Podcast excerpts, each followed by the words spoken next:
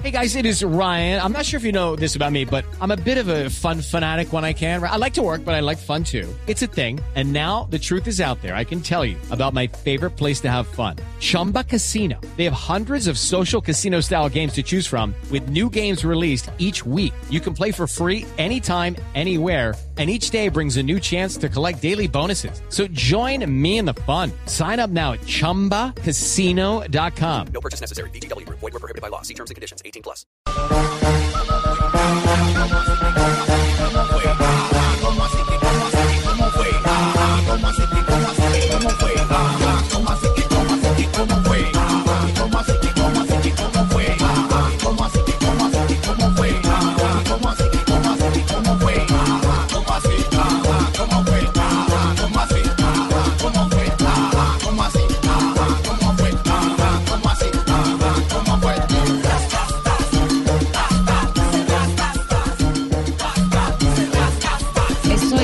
Salsa Choque. Esto nos trae, Octavio, a los colombianos los mejores recuerdos de la Selección Colombia. Claro, eh, era cada vez que había gol, exactamente. era la banda sonora del triunfo de la Selección Colombia.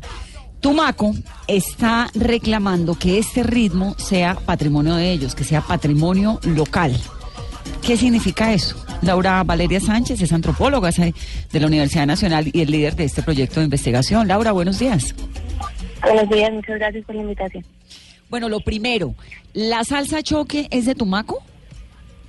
Eh, sí, así es. ¿Nació allá? Sí, acá nació eh, en un proceso de varios productores y músicos de Tumaco, eh, muchos años antes de que se conociera gracias al Rastastas eh, y la Selección Colombia.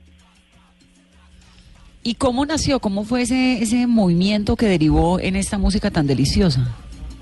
Eh, bueno, eh, aquí durante muchos años varias agrupaciones se habían dedicado a hacer hip hop, rap, géneros como el reggaetón y en algún momento tuvieron la idea de ponerle una pista de salsa de fondo a una canción de reggaetón. Entonces eso empezó a pegar durísimo acá en Tumaco y después de algunos años se fue para Cali, en Cali empezó a sonar muy fuerte y pues ya sucedió lo de la selección Colombia y se regó por todo el país. ¿Eso fue en qué año? Más o menos en 2006 cuentan acá los músicos con los que yo trabajé. Y luego de ahí sale esta salsa choque y comienza. En realidad la conocimos todo, fue por cuenta del mundial, ¿no? Claro, Así es. rastastas. Bueno, y ahora entonces hay una, una un movimiento que usted está, entre otras, liderando, Laura, para que sea patrimonio local. ¿Eso qué significa? Bueno, pues eso en realidad es un pedido de los mismos músicos de acá de que se reconozca el nacimiento de la salsa choque en Tumaco. No solamente porque pues hay una relación de identidad fuerte con el género, porque la gente se ha apropiado mucho de eso y porque les gusta muchísimo, sino también porque eso significaría que hubiera más inversión, que hubiera eh, mercados, que hubiera eh, disqueras, casas disqueras que contrataran a los artistas, que ellos no tengan que invertir su propio dinero como hacen ahora. Digamos, ahorita tienen más dificultades para hacer conocer sus productos. Entonces, pues por eso es el pedido como de que se reconozca el nombre de Tumaco en la historia de la salsa choque. Esteban. Eh, pero además hay una cosa que es bien importante que tiene que ver sobre todo con las tradiciones y es como la salsa choque se ha logrado meter dentro de la vida y la cultura de los colombianos, por lo menos en los jóvenes, nos encanta. Sí, así es. Precisamente por eso también hay ese pedido como de, de que se reclame que, que la salsa choque es de acá, porque ha pegado mucho no solamente nacional, sino internacionalmente. También se escucha en Ecuador, se escucha en Perú, en Chile, en toda la costa pacífica de América Latina.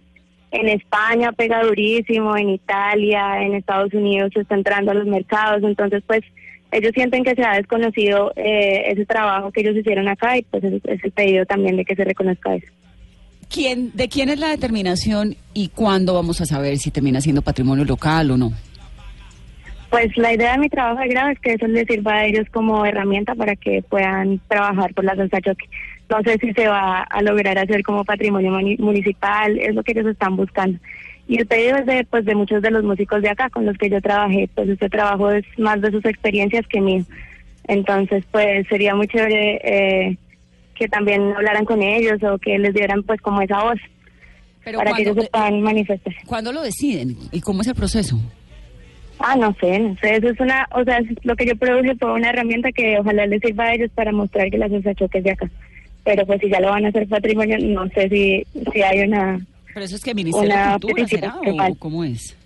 Me imagino con una gobernación o una alcaldía, Sí.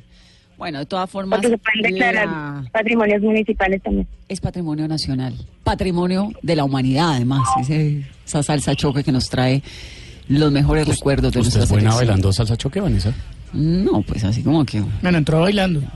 Pero eso no era salsa choque. No, Eso era la tra- usted es buena en la tradicional.